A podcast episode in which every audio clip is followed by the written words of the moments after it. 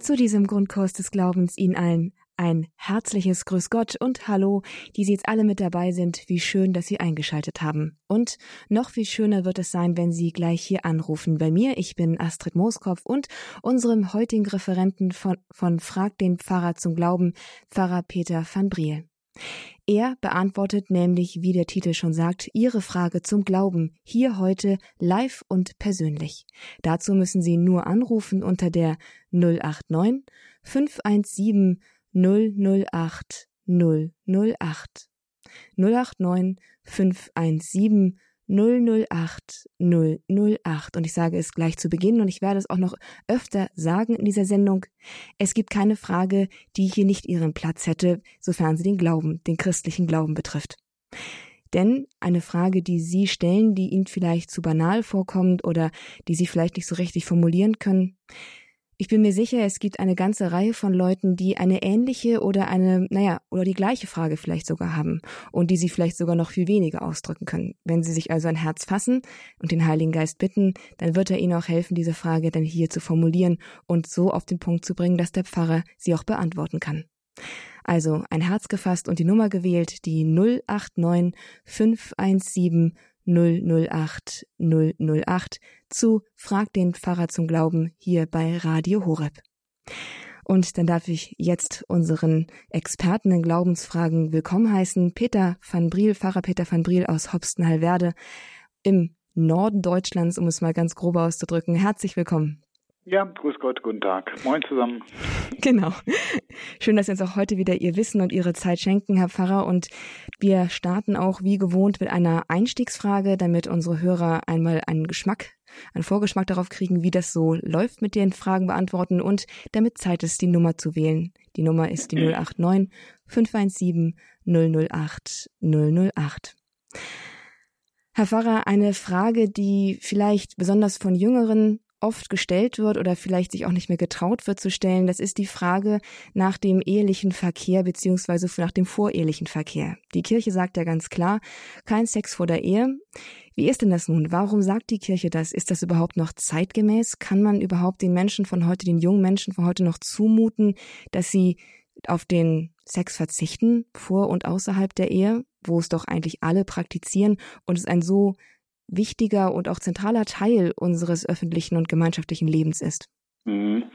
Ja, ähm, die Kirche sagt es zwar, aber die sagt es nicht deswegen, weil sie es aus der Offenbarung heraus alleine hätte, sondern wir sind äh, davon überzeugt, dass das eine äh, Grundwahrheit des äh, Menschen ist. Also etwas nicht, das auf den Glauben beschränkt ist, und wir wissen es, weil es in der Bibel steht, sondern das sich aus dem Menschsein heraus ergibt, aus der Art und Weise, ähm, wie Sexualität, äh, wie der Mensch auf Sexualität reagiert und welche Bedeutung sie hat. Und deswegen sind wir eigentlich davon überzeugt, dass es zum Naturrecht gehört. Aber natürlich müssen wir es begründen.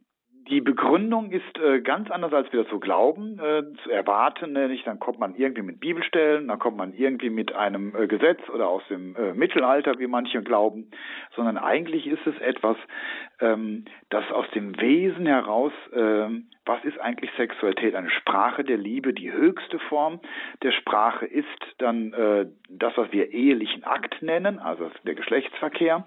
Und wenn wir es dann schon ehelichen Akt nennen, also es tut jetzt vor allem erstmal die Kirche, ähm, dann wird schon deutlich, das ist nicht etwas das in die Ehe gehört oder das tut man vorher nicht, sondern das begründet die Ehe. Wir sind fest davon überzeugt, dass eine eheliche Verbindung zwischen zwei Menschen ganz wesentlich daraus ähm, äh, Kraft zieht, aber auch Ausdruck findet und äh, immer wieder auch zueinander findet, die Liebe bestärkt und ähm, damit die Ehe begründet, dadurch, dass sie Geschlechtsverkehr gemeinsam haben. Und ähm, daraus ähm, leiten wir ab und das ist etwas, was sich also jetzt nicht die Theologen ausgedacht haben, sondern was eigentlich im Gefühl der allermeisten Menschen sind, äh, liegt. Deswegen glaube ich auch nicht, dass das etwas ist, das heute alle anders machen, sondern äh, es gibt manchmal so äh, das Gefühl, das tun alle, es tun sie aber gar nicht und sie fühlen sich auch nicht unbedingt wohl dafür da, darin, dass es etwas ist, das ähm, in der Natur äh, des Menschen äh, und in der Natur der Ehe liegt, dass wir sagen, das begründet die Ehe und wenn ich das schon vorher tue, dann simuliere ich eine Ehe. Dann tue ich so, als wenn wir schon so weit wären. Äh, vor allem ist es dann nicht gut, äh, wenn ich das äh, mit einem Menschen mache, von dem ich ansonsten gar nichts erwarte, dem ich auch demnächst nicht wiedersehe. Vielleicht nicht ganz so schlimm und deswegen auch etwas anders zu bewerten ist, wenn es schon zwei Menschen sind, die die Ehe wollen, die auf die Ehe zugehen, aber die Eheschließung noch ein bisschen weiter in der Zukunft liegen, äh, die sich in der Zeit noch nicht ganz zurückhalten, die haben ja den Ehewillen. Ähm, da ist es eine andere moralische Qualität, auch wenn wir sagen, die sollten lieber noch warten, ne, weil es einfach dann auch äh, in sich stimmiger ist, wenn sie die Ehe schließen und sagen, so und jetzt machen wir auch das, was Eheleute tun.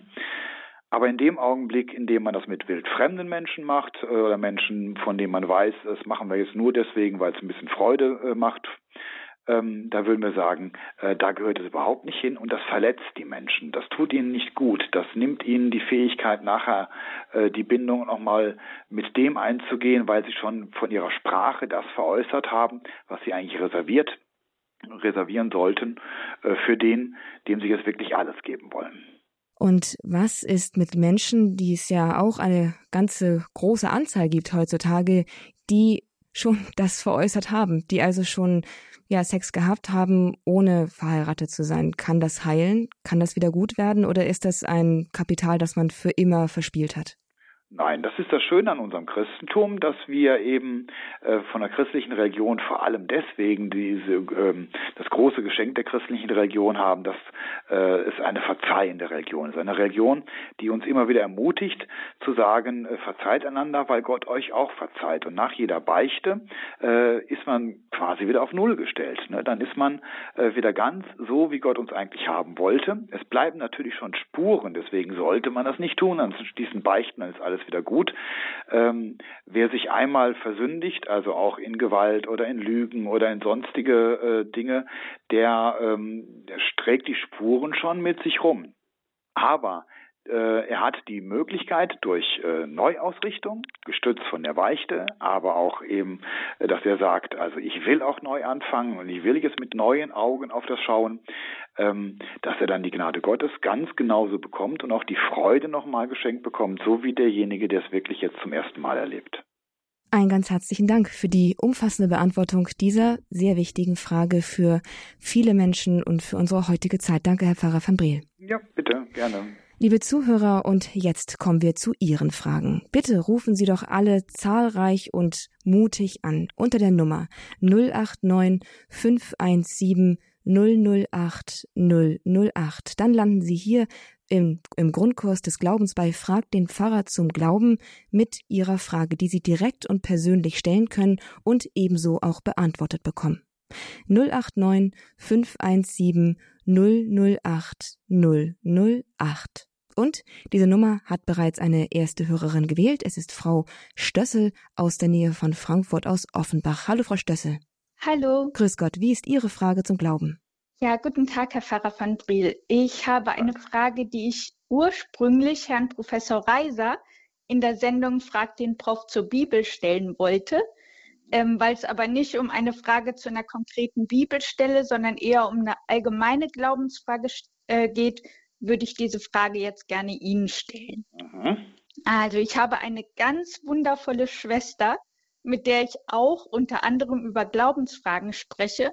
Und sie beschäftigt sich gerade mit der Frage, wie man an Jesus als Gott und nicht nur in Anführungszeichen als einen großartigen, revolutionären Menschen glauben kann, wenn man nicht an einen strafenden Gott glauben kann, also wie er im Alten Testament beschrieben wird. Also ein Gott, der immer wieder Menschen ziemlich grausam vernichtet, der Schwefel regnen lässt, eine Sintflut schickt oder Plagen wie Heuschrecken, die Pest, den Tod und anderes mehr. Also, weil Jesus zitiert ja äh, immer wieder das Alte Testament und sagt, dass seine Lehre, seine Werke, eigentlich sein ganzes Leben dazu dienen, die alttestamentlichen Schriften zu erfüllen. Und er sagt ja auch, ich und der Vater sind eins. Und wie bekommt man jetzt den strafenden Gott des Alten Testaments und den liebenden Jesus in einem Wesen zusammen? So in etwa war Ihre Frage an mich und ich konnte nicht antworten. Und dann dachte ich mir, dann frage ich den Herrn Pfarrer. Ich fühle mich geehrt, die Frage eines Professors jetzt an mich gestellt. Ich versuche, dem gerecht zu werden. Ähm, ich danke Ihnen. Ähm, ja, ich versuche es mal. Sie können ja nachher sagen, ob es Ihnen äh, ein bisschen weitergeholfen hat. Ähm, wir dürfen diesen Gegensatz nicht zu groß sehen zwischen dem Neuen und dem Alten Testament. Diese Versuchung hat es immer wieder gegeben in der Kirchengeschichte. Manche wollten sogar das Alte Testament als vollkommen überholt ganz weglassen. Und da hat die Kirche dann auch gesagt, nein, das ist also, das nennt man eine Häresie, wir wählen aus und ähm, das darf man nicht, sondern wir müssen das Ganze immer im Blick behalten und zu unserem Glauben gehört eben auch auch das Alte Testament. Ähm, wir müssen es aber schon, wie Sie sagen, versuchen auf einen Nenner zu bringen, weil wir halten Gott für den Unveränderlichen und wenn Jesus Gott war und er die Barmherzigkeit predigt, dann äh, müssen wir entweder eine Barmherzigkeit Abstriche machen oder wir haben vielleicht äh, den Gott des Alten Testamentes nicht richtig verstanden. Ich gebe zu, im Alten Testament wird Gott direkt verantwortlich gemacht für äh, zum Beispiel Schwefel vom Himmel. Äh, er lässt es regnen, er wird sauer, er ist äh, erzürnt, er Zorn entbrannte in ihn. Wenn wir versuchen, das auf einen Nenner zu bringen, dann äh, haben wir eine größere Erkenntnis Gottes durch Jesus und können damit das Alte Testament einordnen. Ich würde das Wort relativieren oder verändern vermeiden. Äh, es klingt vielleicht manchmal so, aber wir müssen bedenken, in der Bibel stehen die Dinge drin, wie die Menschen sie damals wahrgenommen haben. Und die Menschen haben damals eben äh, die großen Leiterfahrungen immer verbunden mit äh, der Sünde. Also warum werden wir jetzt hier von den Völkern ausgeplündert? Weil wir vorher Gott verraten haben. Das heißt, es ist eher äh, man nennt das Anthropomorphismus, also das menschliche Denken wird auf Gott übertragen, ne, der straft uns jetzt. Und äh, durch Jesus erfahren wir eigentlich jetzt eher, dass Gott derjenige ist, der uns eigentlich immer retten will. Er will uns alle retten. Aber wir ziehen uns manchmal äh, das Gericht und die Strafe dadurch zu, indem wir selbst uns ähm, in der Sünde äh, dem Leid aussetzen, das Leid auf uns ziehen.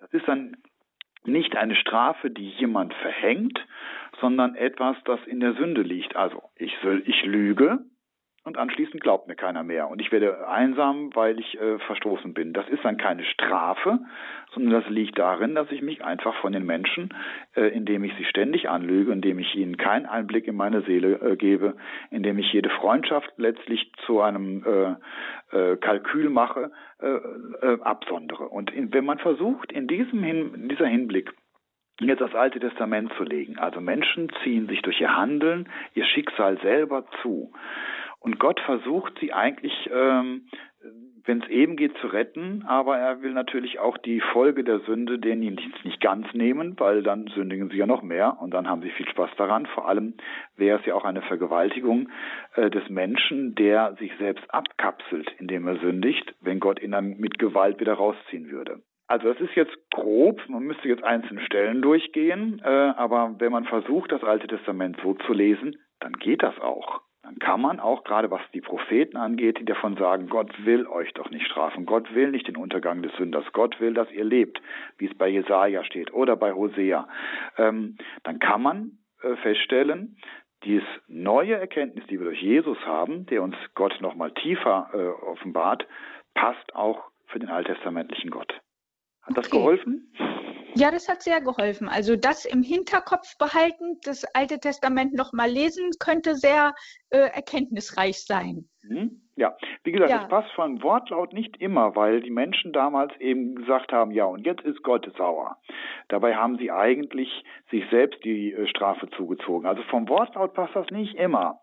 Aber wenn man das große Ganze im Blick behält, dann passt das sogar auf die Ägypter, die da im Meer versunken sind, weil sie sich die Strafe zuziehen, die sie vorher selbst den Israeliten angetan haben.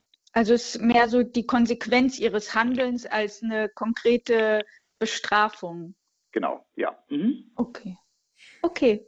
Vielen herzlichen Dank. Ja, bitte, gerne. Herzlichen Dank, Frau Stössel. Wiederhören. Wiederhören. Danke für Ihren Anruf. Und ich darf nochmal bei der Frage einhaken. Die Frau Stössel hatte noch am Anfang etwas gesagt. Wie kann man an Jesus glauben als Gott und nicht als einen großen, erleuchteten Meister?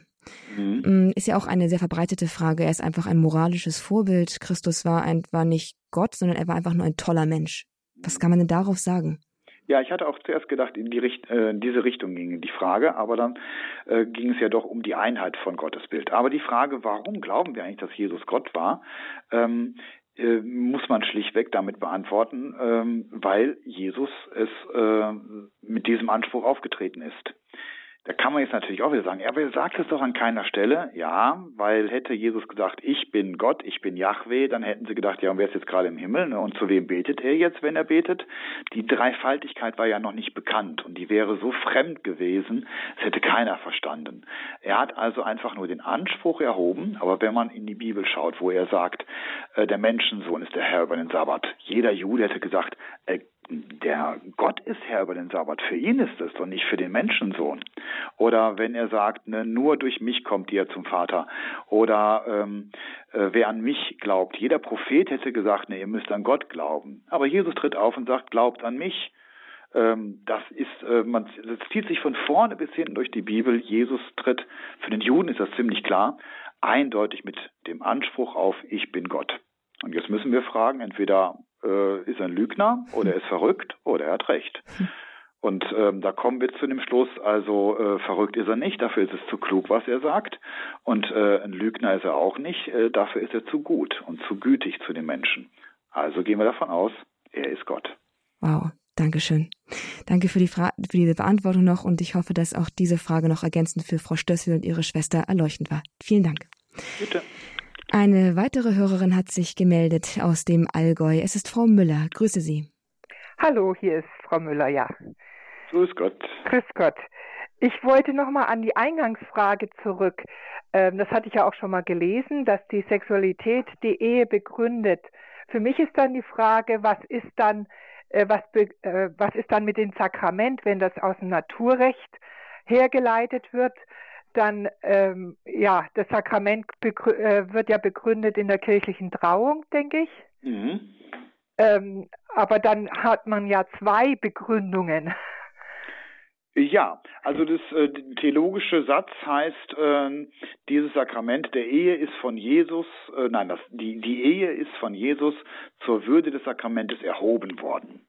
Aber das haben wir ja in vielen Stellen unseres Glaubens, dass etwas, das es in der Natur gibt, äh, in der Religion eine neue Bedeutung bekommt, eine größere Würde oder eben äh, ähm, eine, äh, einen Verweischarakter. Und äh, wir glauben, dass es natürlich eine Naturehe gibt. Ne? Die Menschen, die jetzt nicht Christen sind, die heiraten ja. schon und das ist auch eine Ehe. Äh, da können wir jetzt nicht sagen, es ist keine Ehe, was ihr da macht, aber es ist eine Naturehe. Da gelten die gleichen Regeln, das werden wir auch feststellen, dass sie es genauso empfinden mit Sexualität und mit Fremdgehen und mit äh, Vorher und Nachher. Ähm, Jesus hat dann eben äh, die Ehe zum Abbild erklärt und gesagt, das, was zwischen diesen Menschen geschieht, das wissen die Nichtchristen gar nicht unbedingt. Aber das ist das, was zwischen Gott und äh, seinem Volk, also zwischen Gott und den Menschen geschieht.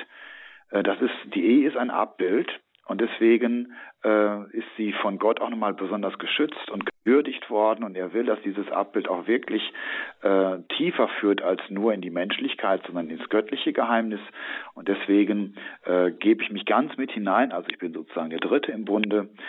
Äh, das könnte man jetzt noch näher ausführen, wie äh, wunderbar sie Parallelen sind, zum Beispiel in den zehn Geboten, die letzten beiden, du sollst nicht begehren. Das interessiert den Staat überhaupt nicht, ob man begehrt von einer roten Ampel, ich will da jetzt drüber fahren oder nicht. Hauptsache, man tut es nicht. Aber in der Ehe äh, ist es schon wichtig, dass man auch mit dem Herzen dabei ist. Das heißt, die zehn Gebote sind eigentlich Gebote eines äh, Ehebundes und nicht eines Staatsschlusses. Mhm. Oft so gesagt, die zehn Gebote sind die Grundlage unserer Gesellschaft. Nein, sie sind die Grundlage eigentlich dessen, was sich zwischen Gott und Mensch wie in einem ehelichen Bund abspielt. Und so könnte man noch ganz viele andere ähm, Gemeinsamkeiten finden, wo man sagt, ja, ja, und deswegen hat Jesus also gesagt, was der Mann und der Frau und die Frau da tut. Das ist auch ein Bild, schreibt Paulus auch noch, äh, auf die Kirche bezogen wird. Und äh, was begründet dann, also ich habe mit meiner Tochter geredet und bei der ist es wie bei vielen jetzt vielleicht auch, vor allen Dingen in der Corona-Zeit, ähm, die äh, ist, schon, ist schon länger zusammen mit ihrem Mann, ist, hat standesamtlich geheiratet, aber die kirchliche Trauung, die kann erst nächstes Jahr stattfinden. Mhm. Und äh, was begründet jetzt ihre Ehe? Also äh, Sex hatten sie schon miteinander, mhm. ist klar, wenn sie miteinander wohnen. und auch jetzt schon ein Kind haben, aber ähm, sie gehen ja erst auf das Sakrament, auf die kirchliche Trauung zu. Mhm. Ja, also letztlich ähm, ist die Frage, durch, durch welchen äh, Punkt, welchen Akt, äh, sagt der Theologe, ähm, wird jetzt die Ehe wirklich äh, festgesetzt. Und das ist das klingt jetzt ein bisschen äh, unangenehm, aber es ist letztlich eine juristische Frage.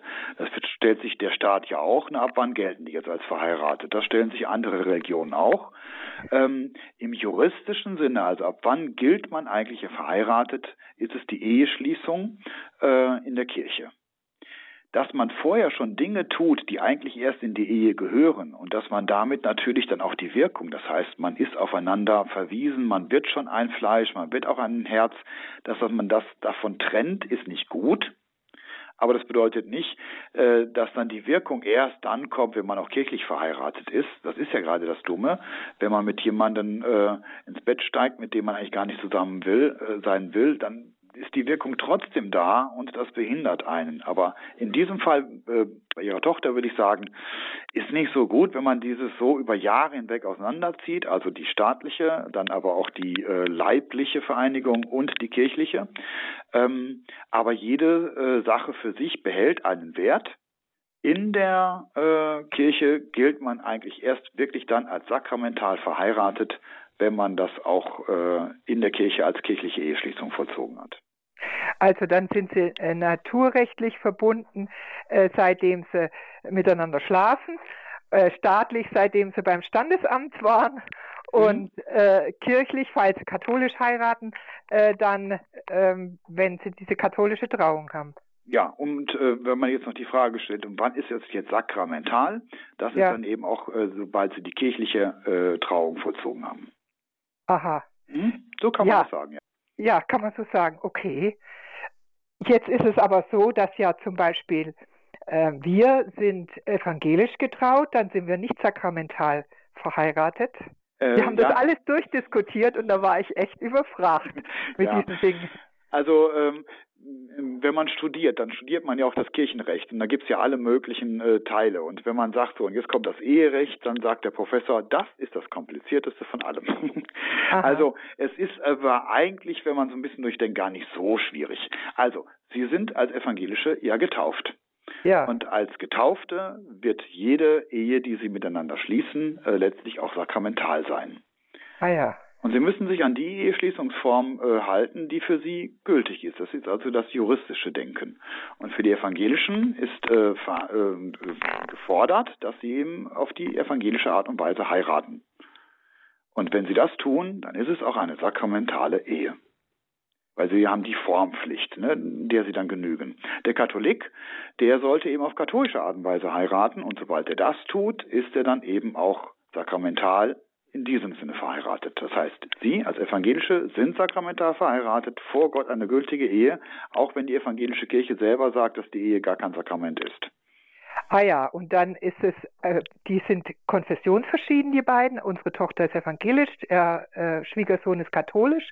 Wenn die jetzt evangelisch äh, heiraten würden, ähm, sie sind noch nicht ganz klar, dann würde, äh, würden sie trotzdem sakramental verheiratet sein. Hm, ja, also ist schon fast eine Kirchenrechtsvorlesung, die ich jetzt Ach so, gut. Halten aber, äh, Aber sage ich nur ganz kurz. Ähm, wenn ähm, ein Katholik äh, evangelisch, also auf evangelische Art und Weise heiraten will, dann muss er sozusagen von der Pflicht, seine eigene Form zu wahren, befreit werden. dann kann man sagen, okay, wenn du jetzt evangelisch heiratest, dann ist das für die katholische Kirche ähm, das Zeichen, äh, dass ihr jetzt wirklich äh, sakramental verheiratet seid. Das kann man ah, festhalten, ja. vorher schriftlich, und dann gilt die äh, evangelische Trauung. Für die Evangelischen ist es einfacher. Wenn die katholisch heiraten, äh, dann ist das äh, deswegen sakramental, weil laut evangelisch das sowieso ein weltlich Ding ist. Und äh, aus der Sicht der evangelischen Kirche haben sie schon gültig geheiratet auf dem Standesamt.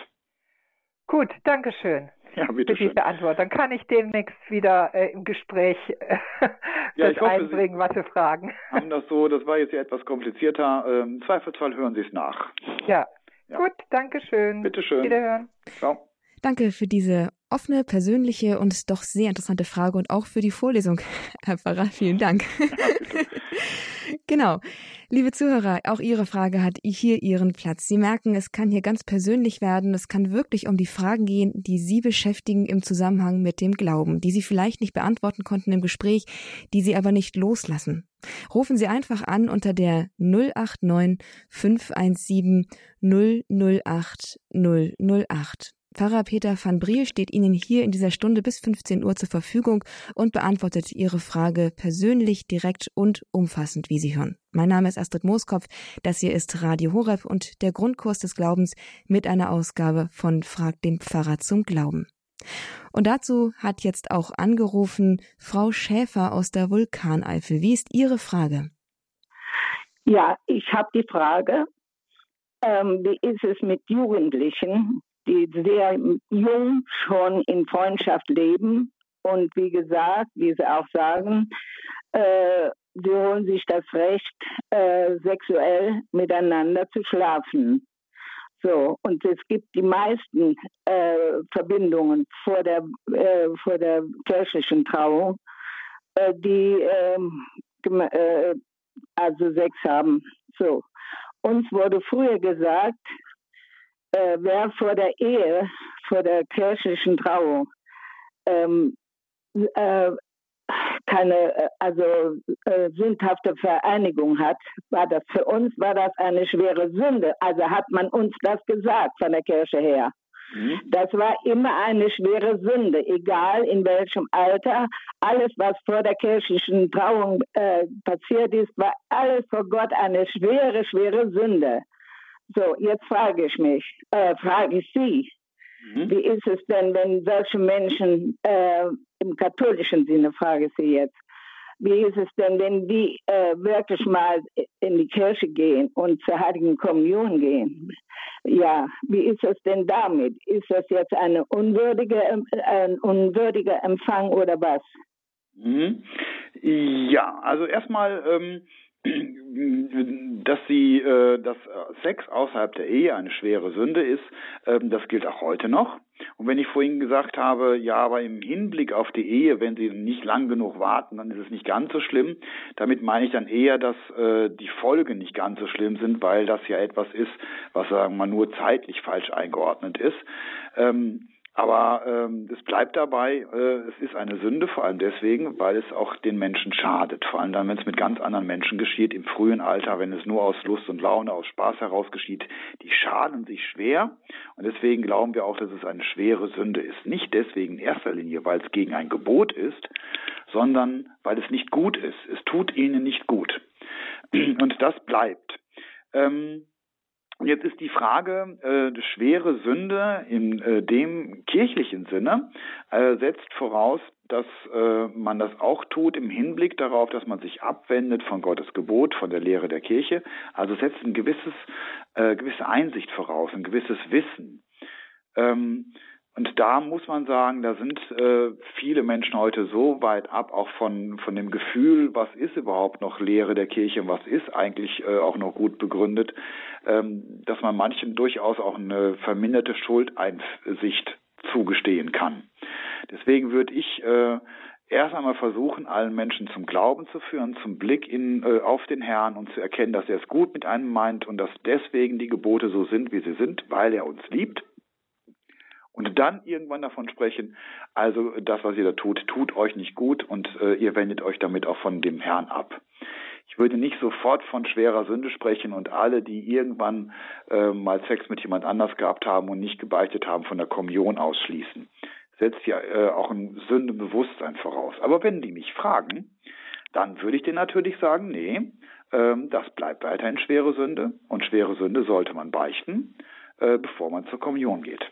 Da würde ich also schon bei bleiben. Ich würde es so nicht im Mittelpunkt meiner Verkündigung stellen.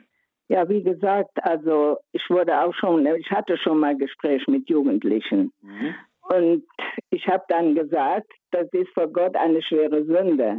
Und auch äh, nicht nur Jugendliche, sondern heute sind die meisten Menschen der Meinung, das ist heute so, das gehört zum Leben. Wir sehen überhaupt keine Sünde mehr da drin. Mhm. Das genau. ist das Schlimme.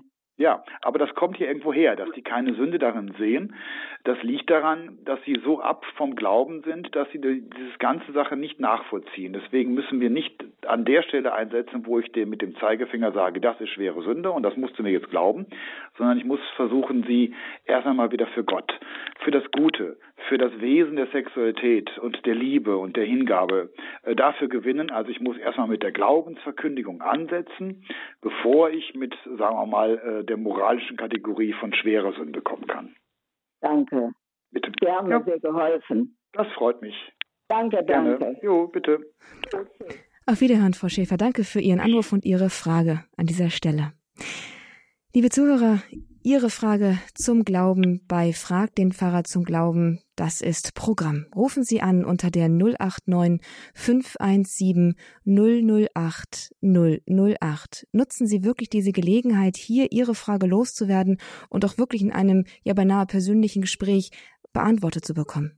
089 517 008 008 rufen Sie jetzt an, nicht erst in 20 Minuten, wenn die Zeit dann knapp wird und Sie möglicherweise nicht mehr durchkommen. Nutzen Sie die Zeit jetzt. Wir haben noch eine halbe Stunde in dieser Sendezeit, in unserer Sendung und ich freue mich auf Ihre Anrufe und der Pfarrer sicherlich auch. Für Sie zur Verfügung steht hier Pfarrer Peter van Briel und mein Name ist Astrid Mooskopf. Und der Name unserer jetzigen Anruferin, das ist Frau Oeller aus Freiberg am Neckar. Hallo, Frau Oeller. Hallo, grüß Gott, Frau Mooskopf, grüß Gott, Herr Pfarrer van Briel. Grüß Gott. Also, äh, ich musste neulich wieder feststellen, leider, dass unsere evangelischen Mitchristen äh, Maria nicht so anerkennen wie wir. Und zwar bin ich da an einem Schriftenstand vorbeigegangen und dann hat man mich angesprochen und wir kamen so ins Gespräch. Dann habe ich festgestellt, dass das evangelische Christen sind und ähm, äh, ich habe mich dazu bekannt, ja, ich bin katholisch und äh, das Gespräch ging dann auch über Maria und dann äh, habe ich gesagt, ja, also wir, weil die evangelischen Christen meinen ja, wir beten sie an. Na, dann habe ich äh, gesagt, nee, wir, wir verehren sie, aber wir beten sie nicht an. Mhm. Und ähm, dann hat man gemeint, ja, aber äh, Maria war ja ein Mensch. Und wenn man einen Menschen anbetet, äh, nicht anbetet, sondern wenn man zu einem Menschen betet, dann sei das Götzendienst. Also mhm. das, das hat mich dann doch ein bisschen erschreckt, muss ich sagen. Und äh, dann habe ich gemeint, ja, also äh, der Engel des Herrn hat ja Maria zu Maria, der hat sie ja auch gegrüßt, wie wir ja im, im Gegrüßet heißt Maria beten, gegrüßt und du bist voll der Gnade und ähm, dann dürfen wir sie ja auch äh, so ansprechen. Also ähm, das hat mich doch irgendwie, irgendwie doch äh, ver, sehr verun, äh, nicht verunsichert, aber ich bin mir schon sicher mit Maria, aber mhm. äh, dass das eben so rüberkam. Mhm. Ja, wenn man versucht, äh, darauf zu antworten, darauf einzugehen, muss man jetzt schon mal äh, bei den evangelischen Fallen fragen, wen hat man jetzt gerade vor Augen. Da gibt es ja auch ganz verschiedene Richtungen. Und selbst wenn man in der äh, Geschichte zurückgeht und Luther nachfragt, äh, war Luther ja noch ein glühender Marienverehrer, äh, hat aber das, weshalb Maria verehrt wird, schon verneint, nämlich indem er von der Heiligkeit eines Menschen sprach und so. Aber für ihn war Maria natürlich auch im Himmel, ne? ähm, während heute viele Evangelische davon ausgehen, dass es gar keine Menschen jetzt im Himmel gibt, sondern sind alle in einem Todesschlaf, also eine Art Ganztodtheorie. Deswegen ist da gar keiner, zu dem wir beten können können. Und wenn wir das tun, dann äh, kommt es nachher beim Falschen, nicht beim Bösen an. Also das sind so vor allem die Evangelikalen. Und ist die Frage, wen Sie jetzt gerade so vor sich hatten, ähm, was ist sein, eigentlich sein Problem? Aber sein, äh, das ursprüngliche, was Luther angefangen hat und was dann letztlich dazu geführt hat, dass Maria, obwohl Luther ihn äh, noch Maria verehrt hat, ganz rausgedrängt wurde, äh, ist der Gedanke, dass der Mensch eigentlich nicht wirklich ähm, äh, heilig werden kann, sondern die Heiligkeit wird ihm nur von Gott zugesprochen. Das ist dann so ein Status, den Gott dem Menschen zuerkennt, aber es gibt keine äh, Entwicklung der Heiligkeit von innen heraus und Maria war auch nicht von innen her ein Mensch, zu dem wir aufschauen können, sondern solche Menschen gibt's nicht. Letztlich bleibt der Mensch unfrei und in allem, was der Mensch tut, steckt immer die Sünde. Eigentlich ist alles verdorben, was der Mensch tut. Und deswegen sollten wir, wenn es eben geht, keinen einzigen Menschen ähm, äh, mit Gott äh, in Verbindung bringen, wenn wir äh, Gottesdienst feiern. Also keine Bilder von ihm in der Kirche, keine Gebete, wo wir sagen, ich bitte alle Engel und Heiligen für mich zu beten bei Gott, unserem Herrn. All das ähm, sollten wir streichen, weil es letztlich auch irgendwie äh, die Einheit Gottes oder die Alleinigkeit Gottes beeinträchtigt. Irgendwann hatte Luther so das Gefühl, äh, verehren die Leute vielleicht doch mehr Maria oder den heiligen Antonius und vergessen den Gott, von dem es eigentlich kommt. Und da muss man natürlich dann jetzt darauf sagen, also unser Menschenbild ist, der Mensch kann von innen heilig werden. Und es gibt verschiedene Grade von Heiligkeit. Und das ist etwas, das wir den Menschen zuerkennen. Und die sind immer noch wenn sie diese Welt verlassen haben mit Gott und auch uns verbunden. Wir können sie als Fürsprecher anrufen. Und die Erfahrung zeigt, ähm, dass das nicht dazu führt, dass wir Gott vergessen, sondern dass sie uns zu Gott führen. Ganz im Gegenteil, diejenigen, die so zunehmend ihren Glauben verlieren, verlieren als erstes ihre Beziehung zu Maria und den Heiligen und als letztes die zu Gott. Es ist nicht so, dass äh, die Beziehung zu Gott verloren geht und nur noch zu Heiligen vorhanden ist. Das kommt einfach faktisch nicht vor.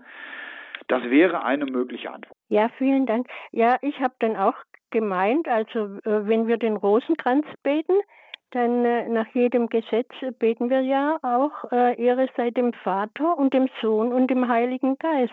Also beten wir ja nicht nur zu Maria. Und äh, Nee, und gerade ja. beim Rosenkranz ist wichtig, wir schauen ja auf Christus, den du, o Jungfrau, geboren hat, der äh, dich, o Jungfrau, in den Himmel aufgenommen hat. Also das Zentrum, wir schauen im Rosenkranz mit Maria immer auf den Herrn. Das ist ganz wichtig, dass wir es auch den anderen, die den Rosenkranz so nicht kennen, betonen und sagen, das ist kein Gebet zu Maria, sondern mit Maria schauen wir auf äh, die Erlösungsgeheimnisse Christi.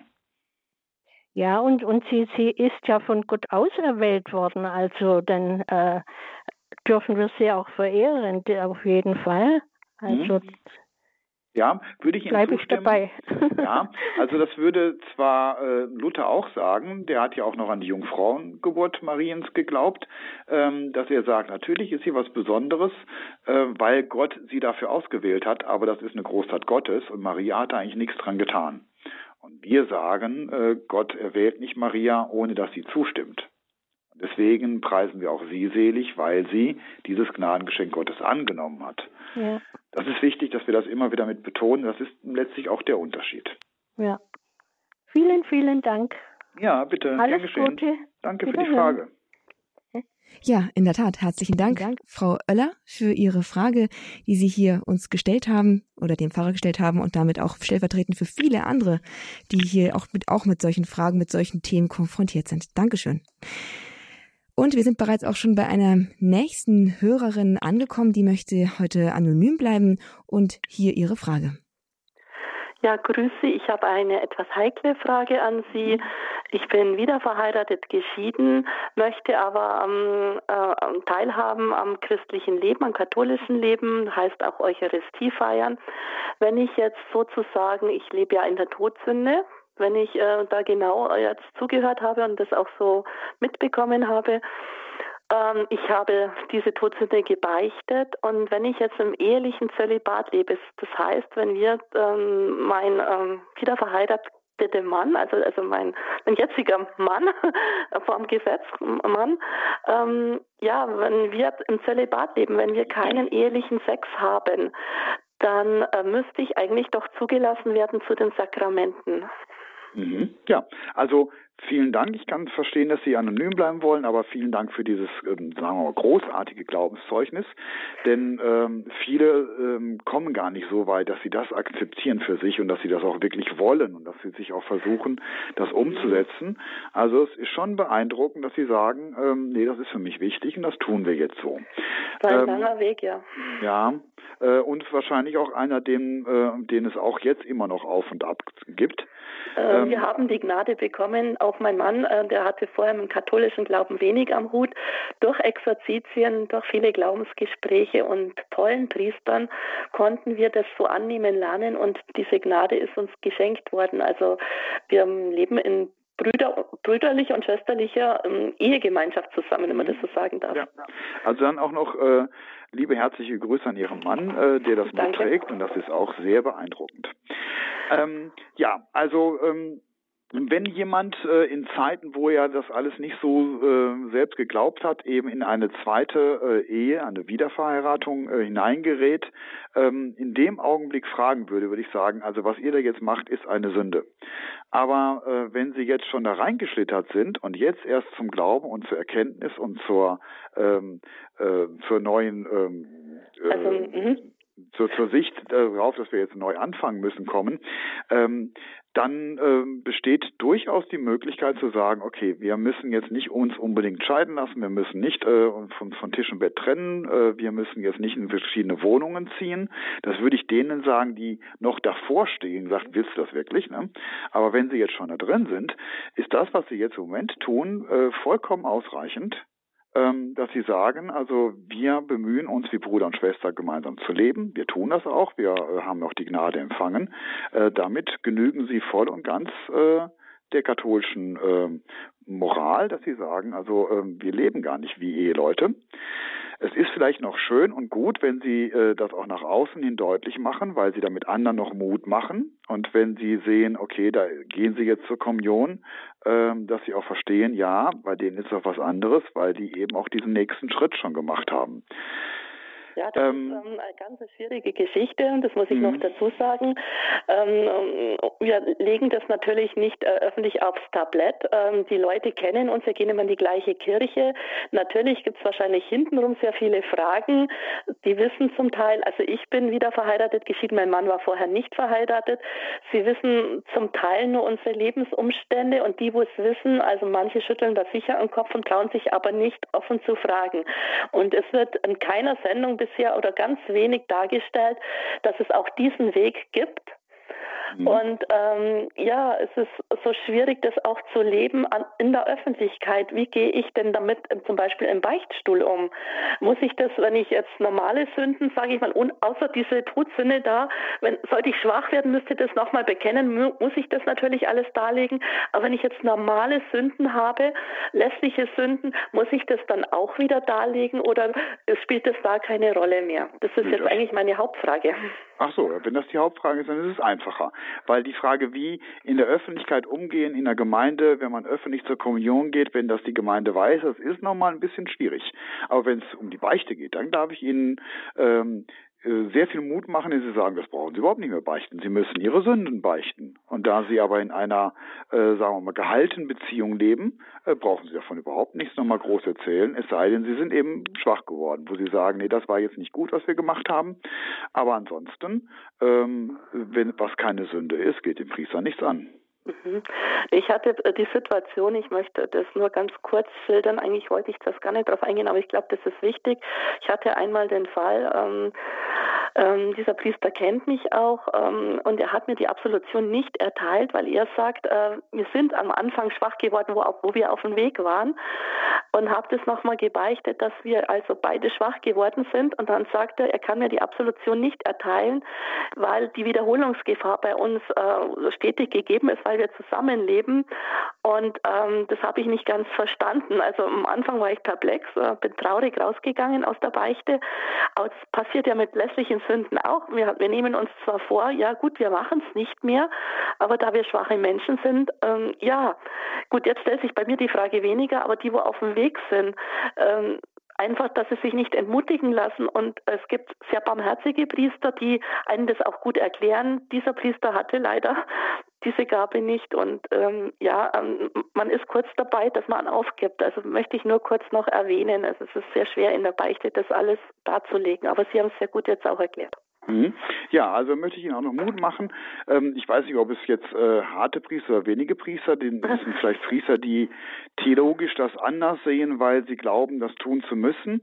Deswegen darf ich mir jetzt mal für alle Priester, die mir zuhören, sagen, also in Familiares Consortio, Enzyklika von Papst Johannes Paul II., äh, steht diese Möglichkeit ausdrücklich drin, ähm, wie damit umgehen, wenn jemand schon in äh, zweiter Ehe lebt. Ähm, also ich glaube nicht, dass es in die äh, Beliebigkeit des äh, Priesters gestellt ist, sondern eigentlich muss jeder Priester sagen, ähm, das ist ein legitimer Weg von einem heiligen Papst äh, vorgeschlagen, dass man dort bleibt. Die Frage ist nur, wie mit dem Ärgernis umgehen, dass Menschen empfinden, die nicht wissen, dass man diesen Weg geht und denken, da sind zwei, die leben zweiter Ehe und gehen munter zur Kommunion. Also die Öffentlichkeitswirkung mhm. ist die eine Seite. Mhm. Aber da haben Sie vollkommen recht deswegen, weil ich in der Gefahr stehe. Also ich soll die Versuchung meiden, ja. Äh, aber das heißt nicht, dass ich jede Versuchung meide, dann schließe ich mich ein und gehe überhaupt nicht mehr raus. Mhm. Ne? Ähm, also überall gibt es Versuchungen und ähm, der müssen wir uns auch stellen, nur so wachsen wir auch. Und deswegen ist das durchaus gut, äh, wenn, äh, wenn Sie sagen, äh, also ich möchte das den Leuten deutlich machen, lasst euch nicht ermutigen, falls ein Priester sagt, ihr müsst sofort den ganz harten Schnitt machen. Das muss nicht unbedingt sein.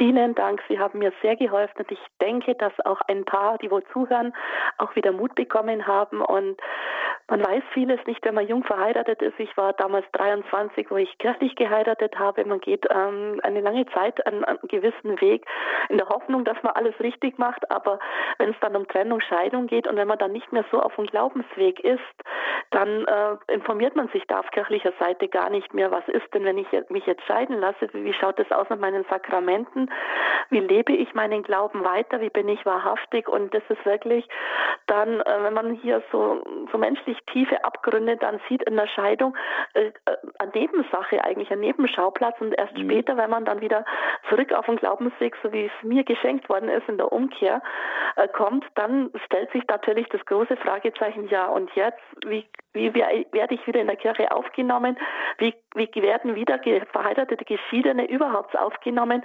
Und ähm, das ist für mich ein Riesenberg gewesen. Und äh, da hat auch Gott mir äh, Helfer zur Seite geschenkt, die immer wieder Mut gemacht haben, aber viele werden stehen gelassen und das ist ein Riesenthema. Muss ja. ich immer noch sagen. Schön, dass Sie diesen Weg zurückgefunden haben und äh, vielen Dank, dass Sie angerufen haben vielen und damit Dank, auch ja. allen anderen Mut machen. Herzlichen Dank Ihnen. Wiederhören. Gottes Segen. Auf Wiederhören. Danke für dieses wirklich, wie auch schon gesagt wurde, beeindruckende Zeugnis und danke auch für die Anregung. Das wird einfach direkt in die Redaktion wandern. Vielleicht werden Sie auch bald dann hier Sendungen zu diesem Thema verstärkt mitbekommen. Danke dafür.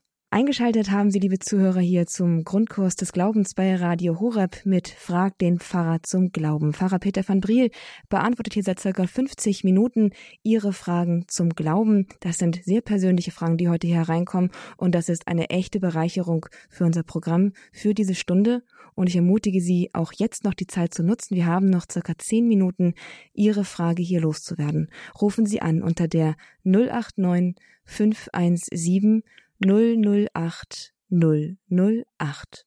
Jetzt haben wir noch eine weitere Hörerin in der Leitung. Es ist Frau Binder aus der Nähe von Mainz. Grüß Gott, Frau Binder. Guten Tag, guten Tag. Ich bin jetzt ganz ein bisschen konfus, weil ich all dieses, dieses lange dieses Gespräch mit anhören musste dieser Dame, die mir sehr, sehr leid tut und ich möchte mich bei, bei Ihnen, Herr Pfarrer, äh, ich bin selbst evangelisch, ein bisschen evangelisch geworden. Meine Tochter ist katholische Christin und meine Enkelmädchen auch. Ich durfte sogar Taufpatin sein, ohne dass noch ein Katholer dazu kam. Also ich ähm, möchte dieser Dame, die eben angerufen hat, Mut machen, sich nicht nach allen Menschen umzugucken, was denken die von mir.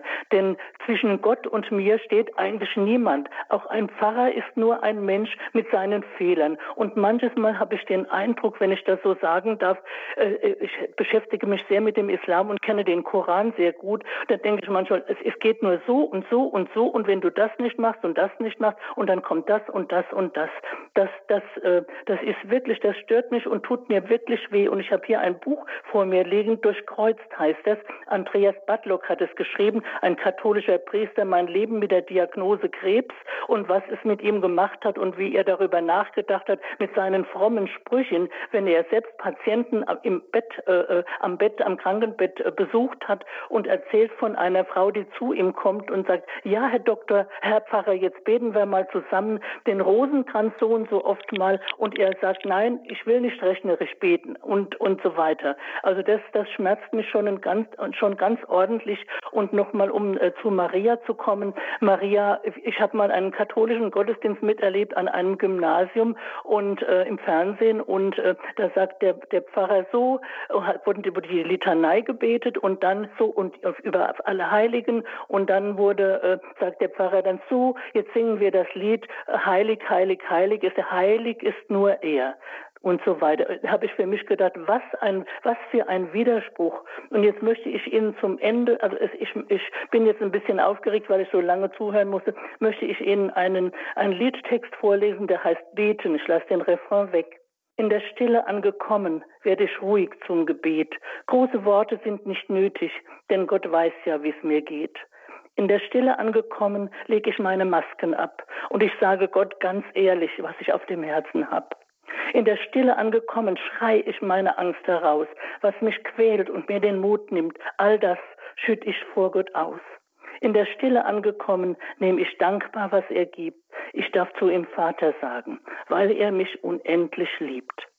Das wollte ich nochmal sagen, ja. Okay, danke dafür.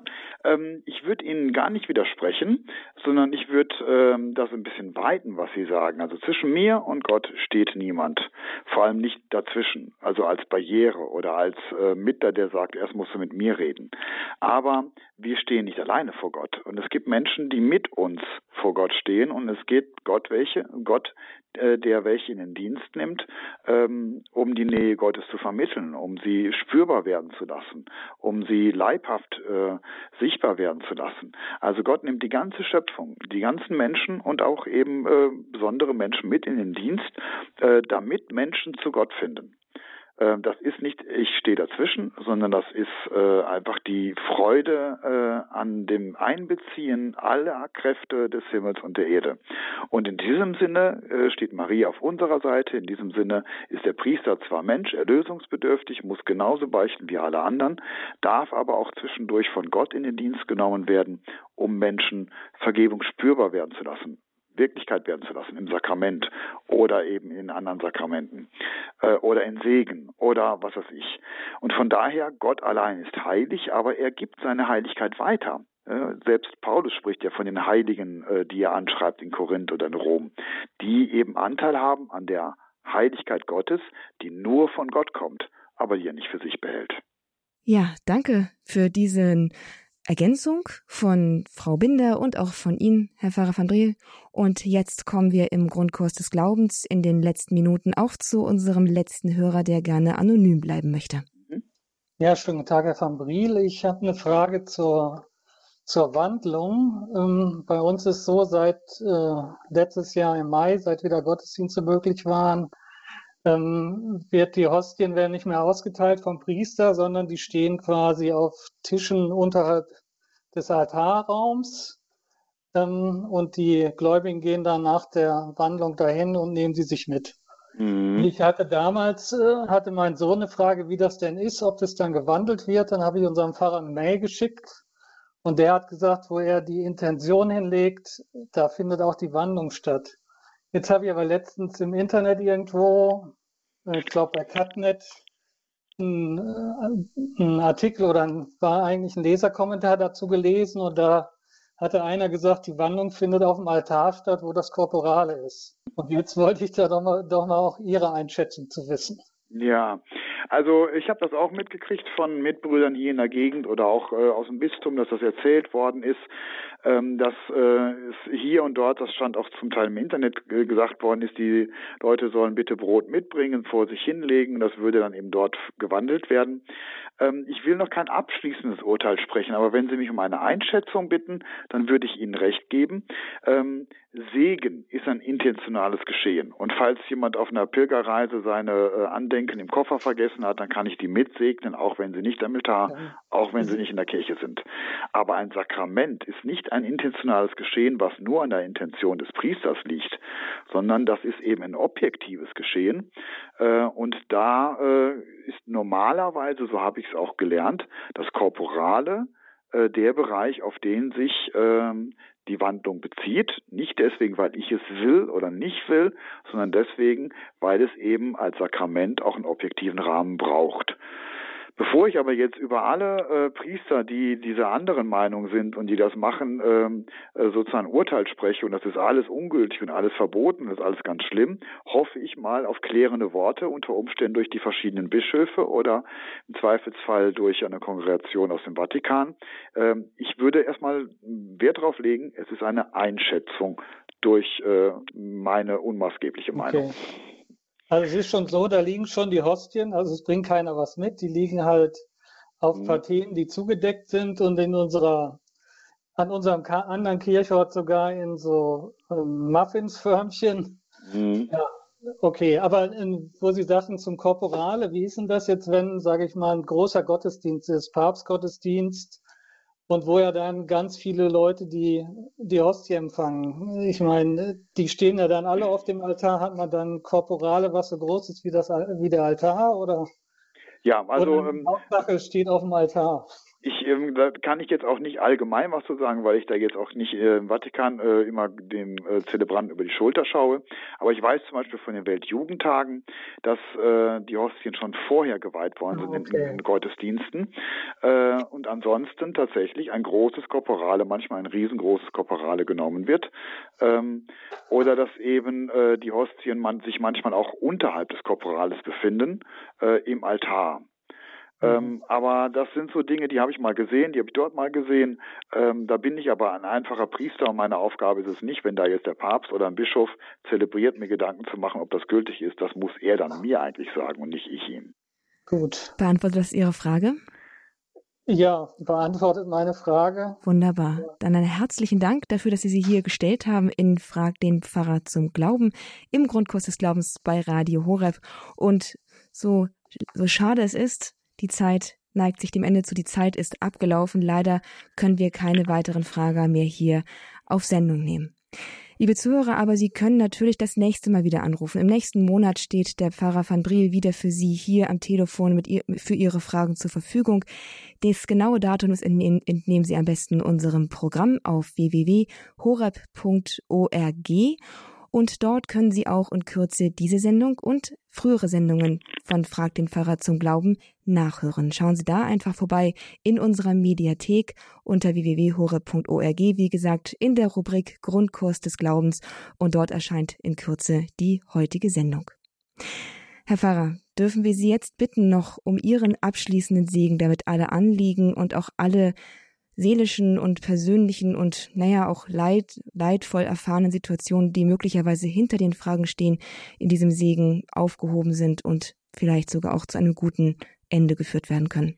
Ja, gerne. Und wie ich es gerade schon gesagt habe, der Segen, das ist etwas Intentionales. Also dann nehme ich jetzt alle mit rein, die vielleicht jetzt gar nicht mehr zuhören, aber sich schon gemeldet hatten oder mit denen ich gesprochen habe oder die mit diesen Anrufern verbunden gewesen sind. Manche rufen ja auch im Anliegen anderer an.